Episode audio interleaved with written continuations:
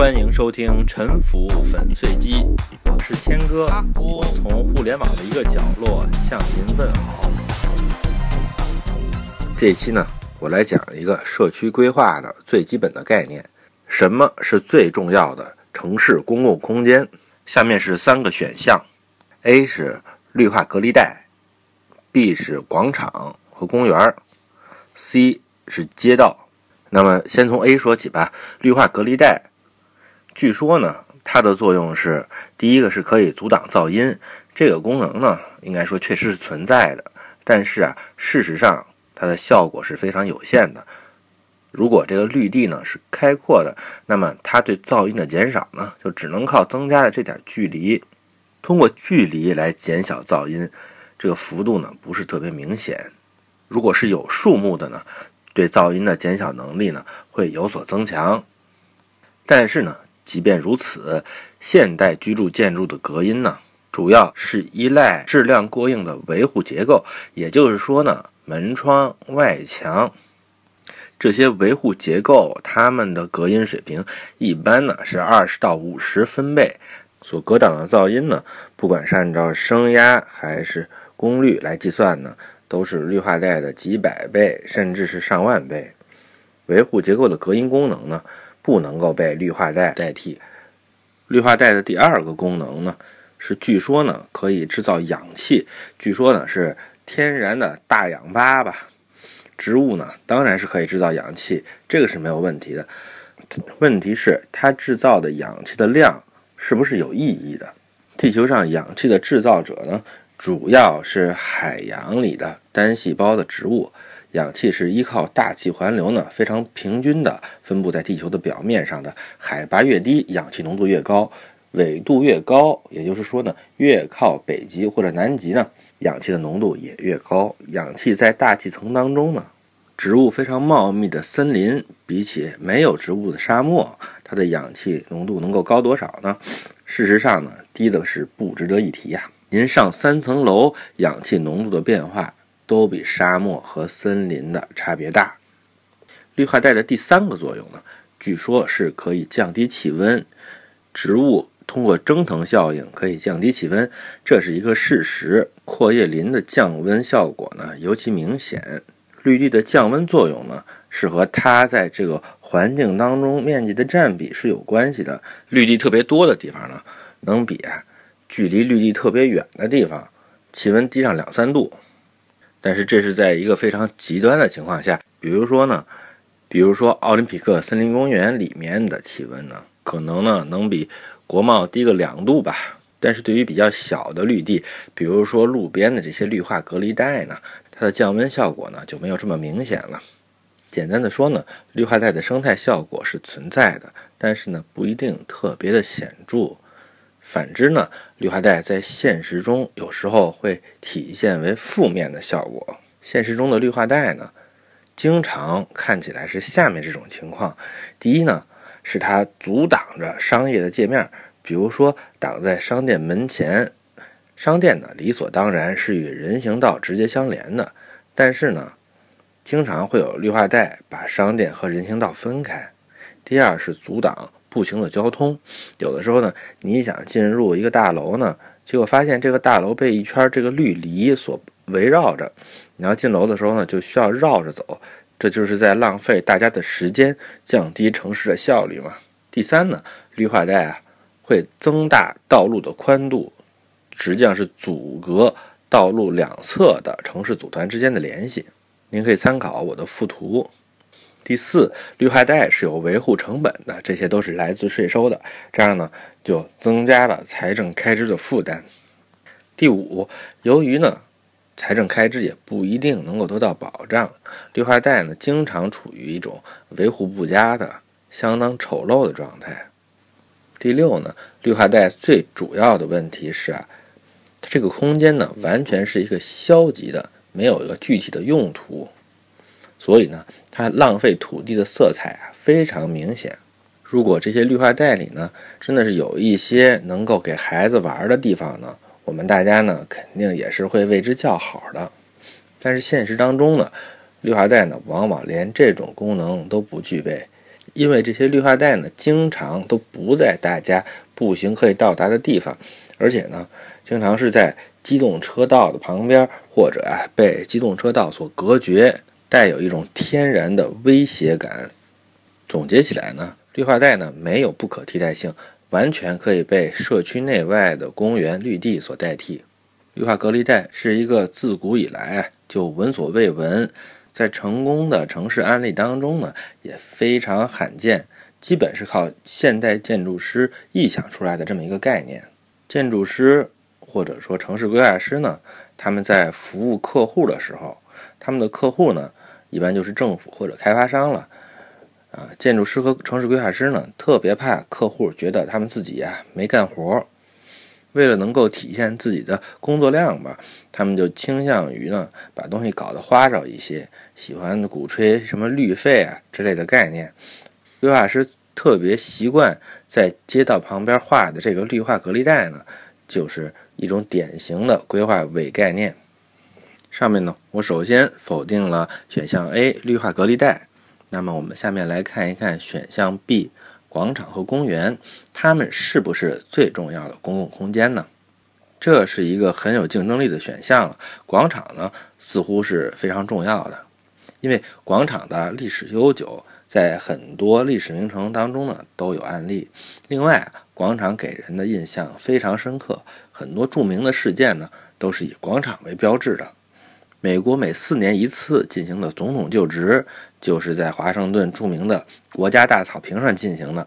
所以呢，广场很重要。公园呢，大概就是一种绿化了的广场吧。广场和公园它的精华之处在于什么呢？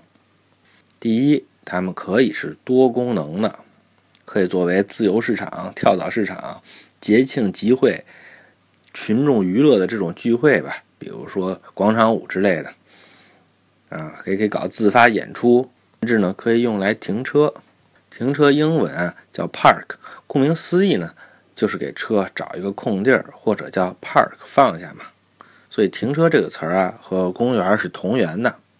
咱们国家呢不太鼓励用广场和公园啊来搞群体事件了，但是呢，哎可以用来国庆游行和阅兵嘛。第二呢，多功能啊倒也不是广场和公园最妙的地方。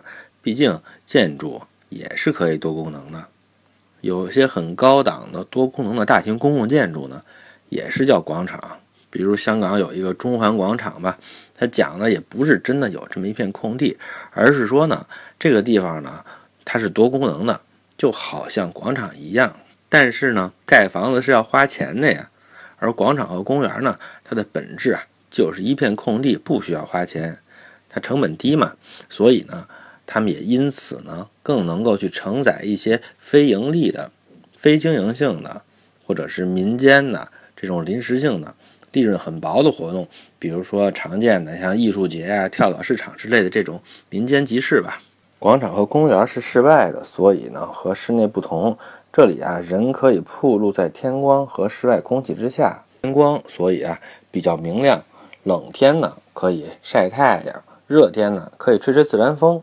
室外活动的需求呢，还是相当普遍的。纽约的中城一带呢，它的建筑密度非常高，没什么室外的开放空间。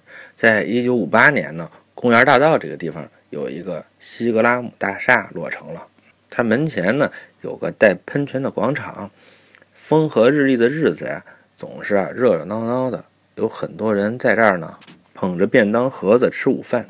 西格拉姆广场出现之后呢，纽约市规划局呀对这个广场非常满意。这相当于业主用自己的私有土地给大家提供了一个公共空间嘛。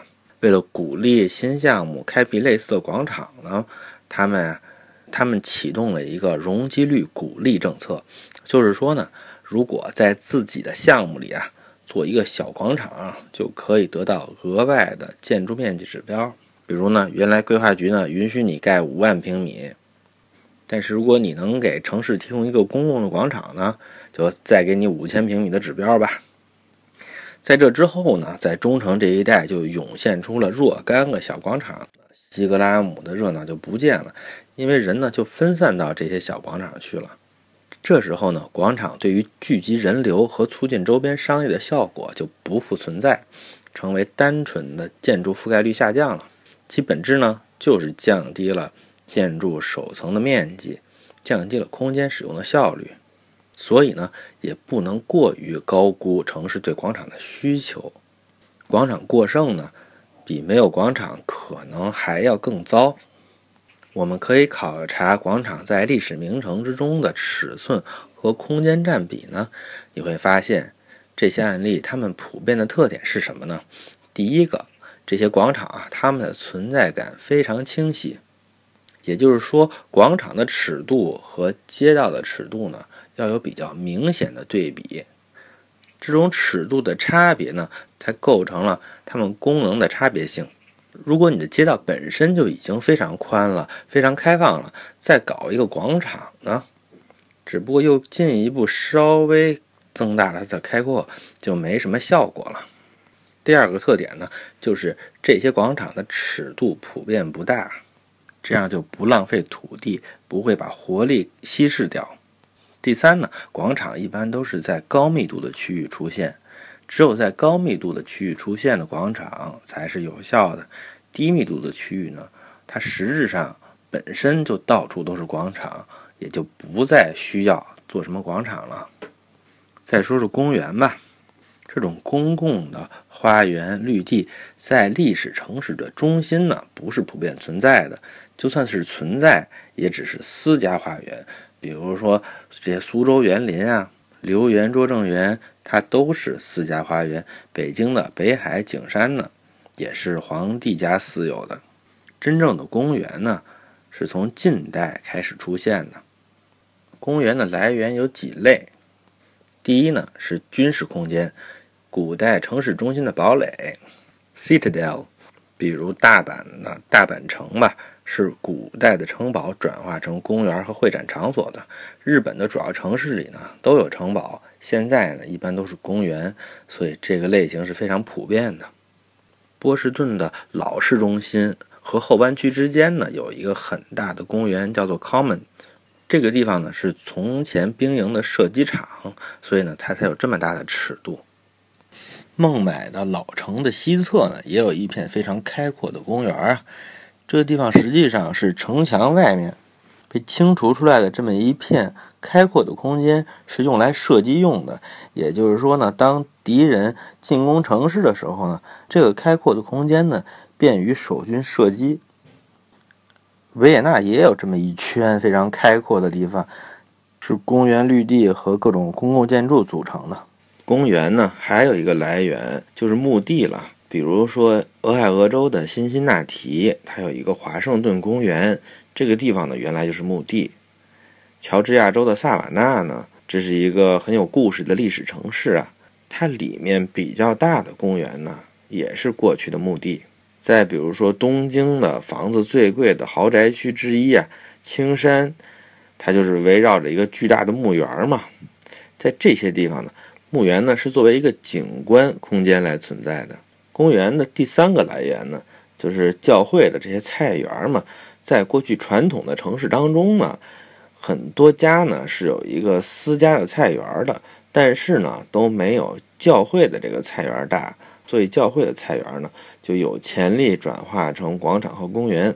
除了这些之外呢。很多现代的公园呢，是来自于城乡结合部土地的预留。这些预留呢，经常是有意识的、有统一的规划的。比如说纽约的中央公园吧，在有轨电车出现之前呢，这个地方就是一片空地啊。当时被预留为公共的活动场所，这就是纽约的中央公园。还有比如说巴黎的杜乐丽花园、伦敦的摄政公园。这些呢都是在它的老城范围的边缘的，北京的奥林匹克森林公园也是这样的嘛。这些呢都是在不同的时期啊，在城乡结合部专门预留形成的。有些这种公园呢，比如说纽约的中央公园呢，它还负责呢储存饮用水，里面呢有一个巨大的水库。中国的唐代呢，长安城外有一个曲江池。这是一个公共的景区啊，似乎呢很受欢迎。在唐诗里面呢，讲曲江的很多，讲长安城内呢倒是不多。这里面当然是有原因的了。公园在城市中的使用情况和广场差不多，但是呢，因为公园里绿化占的比较多，正常情况下呢，它的里面的人口密度是会低一些的。公园越大，人口密度就越低。在大公园周边呢，形成一种边界真空。广场如果不大的话，是可以聚人气的。但是公园呢，基本上呢不可能聚人气。除了有一部分呢名为公园实为广场的地方，所以公园的附近呢是不适合做商业的。但是我们有些大手笔的规划师呢，特别喜欢这么画。上面说了那么多。那么，广场和公园是不是最首要的城市空间呢？我认为它们是重要，但是呢，并不是首要的。那么，在最重要的城市公共空间当中呢，我们就只剩下候选人 C 街道了。我做出这种选择的依据是什么呢？在您的一天当中，您可能会经过若干个城市公共空间，请问在什么地方待的时间最长呢？如果您上班走路是在街道上，开车是在街道上，坐公交是在街道上，坐地铁，您当然可以认为地铁是街道的一种特殊的类型了。您坐地铁的时候呢，起码进站出站也是要经过街道的。您去吃饭、购物、娱乐、家庭聚会，全都是以街道空间作为往来的空间，随随便便的。一天就得花两个小时在街道上，那么您在广场、公园和绿化带上花多少时间呢？不见得很多吧。更多给您遮风挡雨的是街道上的行道树，还是公园里的树呢？正是大家花在街道上的时间，让它变得如此的重要。城市的意义就是促进人与人的交换和合作。我们呢，不是在交换和合作。就是在去交换和合作的路上，街道是便捷的还是折腾的？是通畅的还是拥塞的？热情的还是冷漠的？有趣的还是无聊的？这些啊是街道质量的标志，也是城市空间质量的最主要的方面。所以，街道的设计技巧是城市设计的核心技术。在学会设计广场、公园、绿化带之前，当然要对街道有特别充分的理解。如果不理解街道，那么一个作品很可能陷入折腾、庸塞、冷漠和无聊。我在一期节目当中呢，也不可能说清楚街道应该怎么干。我可以给您推荐一个特别重要的文献，这就是阿兰·杰克布斯的《伟大的街道》。可以通过对这本书的研读来增强对街道空间的理解。街道需要有什么样的素质呢？首先是安全，街道应该可以守护市民的交通安全和治安安全。第二，街道自然的应该具有交通承载力，这是需要好的规划和好的管理，而且。交通的承载力不只是小汽车，也包括行人、公交、自行车、电动摩托车。第三呢，是可以被横穿。街道它确实是要连接它的两端，但是呢，它也不要去割裂它的两侧。人能够安全的、有尊严的横穿街道，是一个很重要的方面。第四呢，街道应该是多功能的。什么意思？您在街道上碰到朋友聊两句。这就是社交的功能，摆个煎饼摊儿，这就是商业功能。您在街道上欣赏商店橱窗里的商品，这个时候街道就相当于是购物中心。在长椅上坐一坐，欣赏一下路边的花草，这就是公园的作用。一人卖艺，这就是文化娱乐功能。要个饭，这就是社会救济功能。在避风的角落铺个睡袋睡个觉。这就是经济适用房的功能，人行道上慢跑，这就是体育健身的功能；阅兵、国庆游行或者发生群体事件，这就是政治功能。当道路的宽度有余，可以在路边停车的时候，它就具备了停车功能，能停个自行车、摩托车。这不但是有停车功能，而且还是更好的在照顾草根群众，在路边练个气功、打打太极拳。这就是所谓的医疗保健功能，所以您看，在交通功能之外，天然的街道就具备这些功能。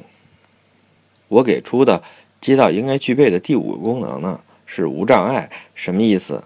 就是盲人和伤残人呢应该可以出行。我在华盛顿生活的时候呢，上下班的时间呢。会看到一个身高不到一米的一个残疾人驾驶着一个像霍金教授坐的那种车，是一个操纵杆控制的一个电动的轮椅。他驾驶这么一个轮椅每天去上班。中午午休的时候呢，我在一个餐厅吃饭，有的时候会碰到一个盲人牵着一个导盲犬，和大家一样排队买饭。国外的街上呢，残疾人就是显得比较多，这是为什么呢？这就是因为他们的街道呢。比我们具备更完整的无障碍功能，这样这些残疾人就更容易出来工作。街道的无障碍性能呢，给残疾人自力更生创造了机会，这样也是给社会减轻了负担呀。以上呢就是我分享的最重要的城市公共空间，感谢收听。